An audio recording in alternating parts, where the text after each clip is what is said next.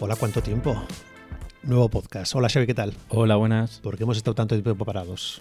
Pues entre que hemos estado a tope de trabajo, ¿no? Septiembre se nos han juntado las bodas, las empresas y aparte que hemos pillado COVID y me he estado con Por la garganta fin, fatal. Por fin lo hemos pillado. Sí, sí. Estamos casi contentos de haberlo pillado. Lo malo es que fue con síntomas, o sea que eso fue lo más chungo. Pero Sí, bueno, yo estuve peor después del COVID que en el propio COVID. Ya, se le quedó una, una tos de viejo que, que lo Hmm, Que todavía no, tengo un poco, No podíamos, no podíamos Sí, ni sí. grabar nada. Vamos, tendría que empezar a grabar yo solo y casi mejor que hoy, lo oigáis a él también. Hoy venimos a hablar de la Canon presentada, Canon EOS R6 II, que yo no la esperaba porque desde que se lanzó la otra, la R6, ahora yo creo que han pasado apenas dos años o así, o, o se me ha hecho muy corto y eh, Canon ha lanzado la segunda. Y venimos a, o sea, a, a responder esas preguntas que nos soléis hacer todos de la vais a comprar, no la vais a comprar, merece la pena respecto a la R6, la 1. Y bueno, mira, Xavi no sabía ni que la habían lanzado. Yo es que si no tenemos que comprar algo, no miro directamente. Es como los pantalones, ¿no? Que si no me hace falta unos pantalones, no, no voy a comprar. Yo como estoy todo el día conectado a YouTube y viendo canales de otros colegas, pues es verdad que he seguido un poquito de cerca el lanzamiento y venimos a ver si esos, esas nuevas funciones que tienen merecen la pena cambiar de la R6 a los que ya la tenemos a la R6 Mark II y eh, los que vais a comprar de nuevas, pues si os merece la pena o no. Antes que nada, me gustaría aclarar una cosa para todos los que nos soléis escuchar, que es que nosotros siempre vamos a hablar de material que trabajamos nosotros. Algunos os preguntáis que a ver si para YouTube podemos hacer algunos, algunas reviews de compara el R6, ¿qué te parece con la Sony? No sé qué. No lo vamos a hacer en la puta vida. ¿Por qué? Porque no me interesa Sony, a mí me interesa mi marca y ya está. El día que trabaje con Sony exclusivamente, hablaré de Sony. Pero no lo compararé con otra marca como Canon. No le veo sentido a ese tipo de vídeos porque pienso que el que esté en una marca tiene que mantenerse en esa marca y preocuparse en sacar buenas fotos. No tiene que estar preocupándose de, ay, es que, es que la nitidez de no sé qué objetivo con no sé qué cámara está mejor que la mía. O sea, olvídate totalmente. Los profesionales no trabajamos así, trabajamos con una marca y de ahí tiramos para adelante con los para mejores eso, medios. Para eso hay otros canales, ¿no? De YouTube que se dedican a eso, ¿no? A reviews. Sí, sí, incluso los amigos de Fotolari, por ejemplo, se dedican exclusivamente a eso. Entonces, nosotros es que ni nos apetece, no es nuestro canal, es un canal de fotógrafos profesionales en el que os mostramos cómo trabajamos cada día y qué materiales utilizamos. Entonces, para eso no es nuestro canal, ni vais a tener ese tipo de, de material. Aclarado eso, vamos a ver un poquito las especificaciones por encima, se lo va a contar a Xavi. Tampoco las tengo así como súper específicas, he visto algunos vídeos, he recopilado y unas cuantas cosas que me han parecido interesantes. Eh, ¿Qué ha cambiado? ¿Qué, ha cambiado? ¿Qué ha cambiado? pregunta, Esa es la pregunta que me haría Xavi. ¿Para qué vamos a comprar esa cámara? ¿Qué sentido tiene? Pues mira, ha cambiado. Le han metido 4 megapíxeles más. ¿Qué te parece? Bueno, sin más. Sí. Esto me hace gracia porque yo cuando empecé en la fotografía trabajamos con cámaras de 6 megas, ¿sabes? Y hacíamos trabajos profesionales. Entonces, ahora la gente se ríe cuando dicen 4 megas más. Se quedan como descojono.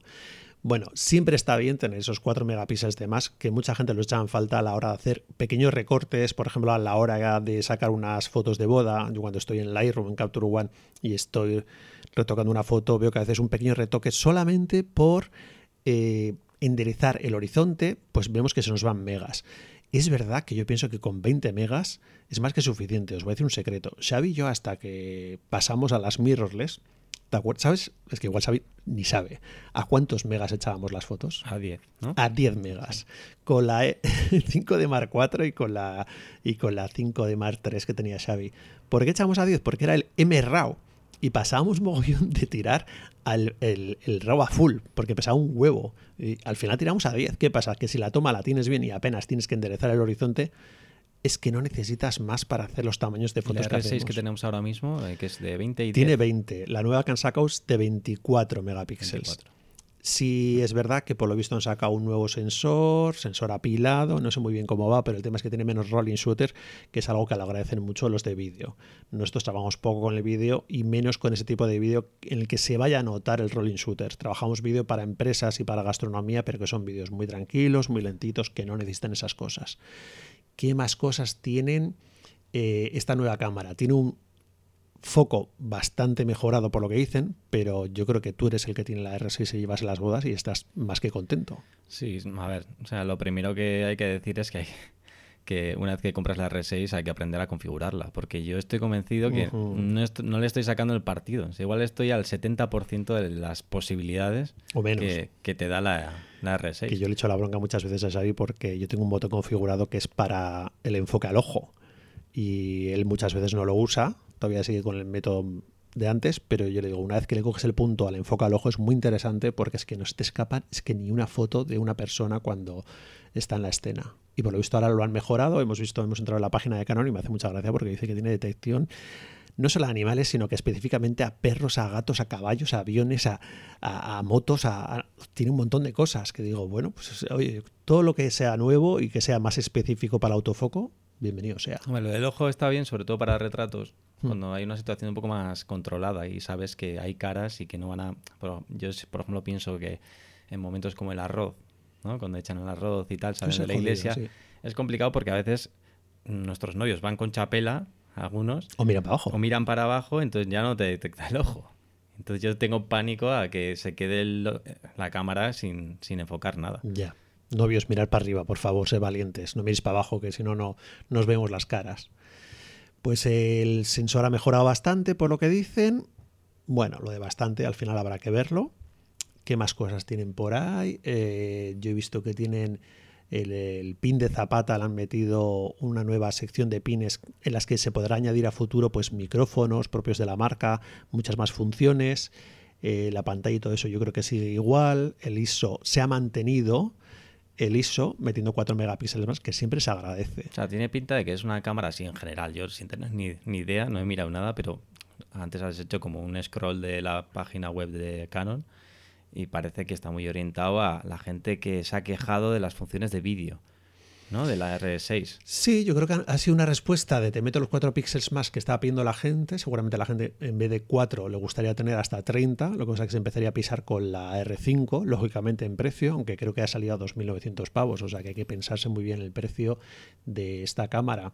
Y en las funciones de vídeo, que le han metido un botón para foto y vídeo, que antes echaban falta bastante, eh, creo que han mejorado el tema de que no tienes límite de tiempo a la hora de grabar más de 30 minutos, que tienes una, forma de grabar con ProRes RAW en 6K, me parece.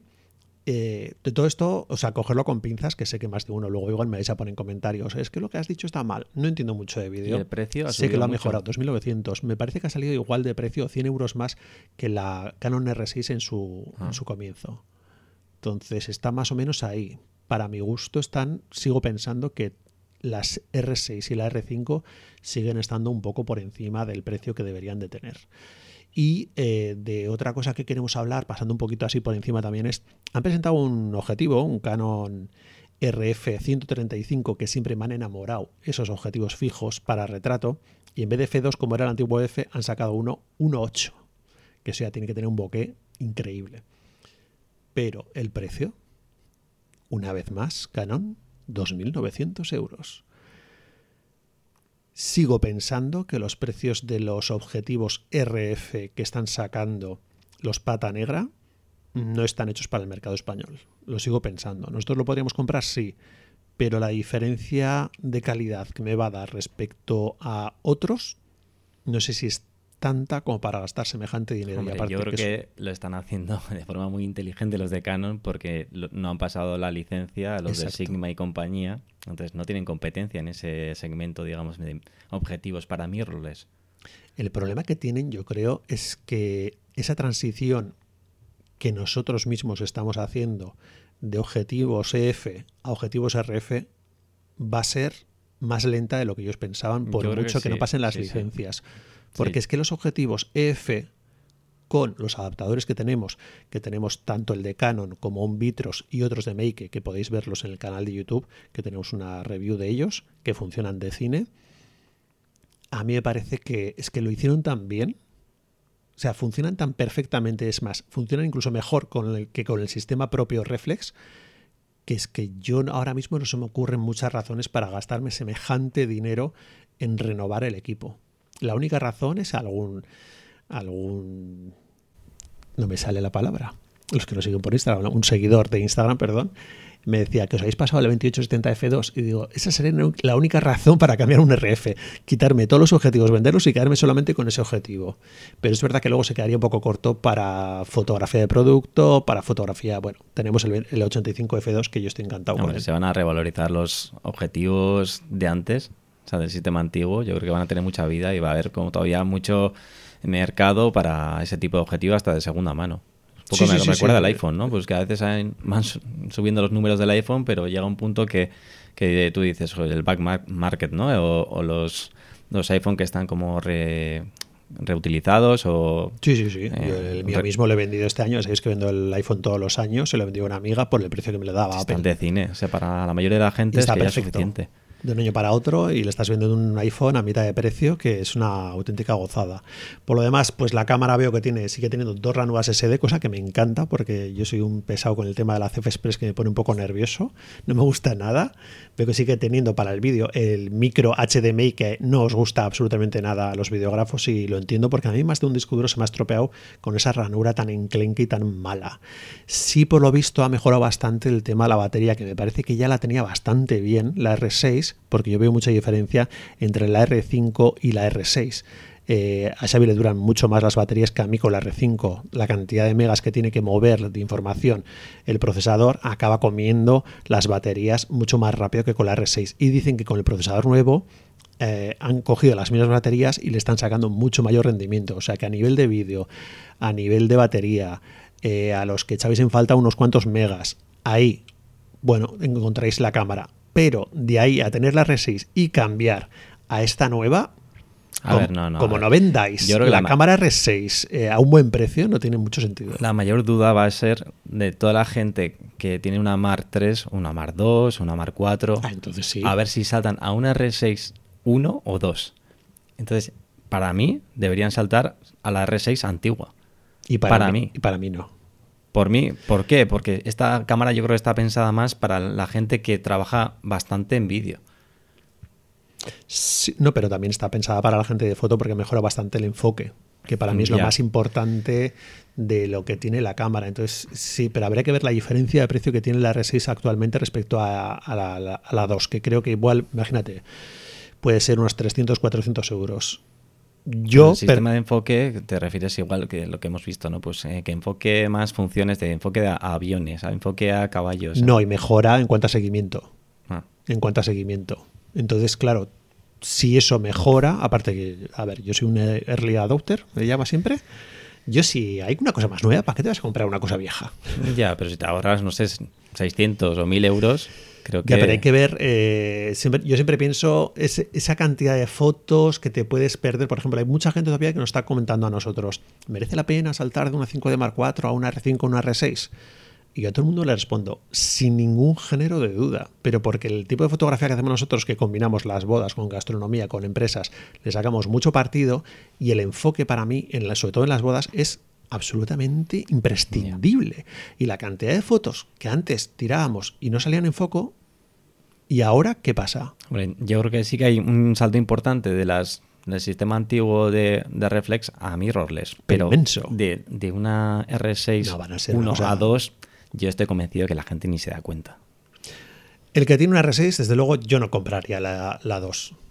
Ahora que estás pensando en comprar un segundo cuerpo y estás pensando en meter otra R6, pues la 2, pues mira, si trabajas en vídeo y tienes más formatos y más códex y todas estas cosas, pues oye, bienvenido. Además, yo creo que, como en nuestro caso, ¿no? en nuestro estudio, que nos suelen encargar de vez en cuando algunos vídeos, son un tipo de vídeo que no te requiere 30 minutos de grabación, en general. En general. Entonces, y el que ya es, es un estudio que se dedica más profesionalmente al vídeo, se compra una cámara de vídeo. Sí, eso no se compra esa cámara. O sea, es la duda de siempre, ¿no? Que van sumando funciones y yo creo que más que canibalizar a la R5 está como en un punto medio entre cámara de foto y vídeo. Está en un punto intermedio que ni, ni los de vídeo profesional van a utilizar esta cámara ni los de los fotógrafos de estudio le van a sacar partido de vídeo. Como en un punto intermedio. Sobre todo que muchos de los códecs que aparecen nuevos y tal, siempre que mira la letra pequeña porque acaban diciendo, no, es que la salida esta te graba en 4K, pero si tienes una salida HDMI a un disco duro que es eh, un átomo, no sé qué, te va grabando ahí fuera, entonces empiezas a convertir esa pequeña cámara, que una de las principales ventajas que tienen estas cámaras es que, joder, que son pequeñas, pero claro, empiezas que si una jaula, que si le pongo un disco duro encima, que si le pongo otro micrófono, que si le pongo tal. O sea, acabas convirtiendo una cámara pequeña en un monstruo. Y después para eso, como dices, había una cámara de vídeo directamente y olvídate. Ya, se me recuerda un poco a Lightroom y Photoshop, ¿no? Cuando van metiendo funciones a Lightroom también. Sí demasiadas funciones y ya se acerca mucho a Photoshop o cuando a, Photoshop le meten otras más funciones que lo acercan a programas de, yo que sé, de animación o de vídeo, tal, ¿no? La de Photoshop es un caso aparte, es cosa que veo, cosa que quiero, es el niño, el niño envidioso y le voy a meter todas las funciones. Pues bueno, ¿la compramos, Xavi? No. Vale, pues ya está. Ya está, mira qué respuesta más rápida, somos muy eficientes. Eh, contarnos en los comentarios si vosotros la vais a comprar, qué os parece, Precio me imagino que os parecerá carísimo, pero bueno, seguro que hay alguna parte que os gusta. Un abrazo y hasta el siguiente podcast. Chao.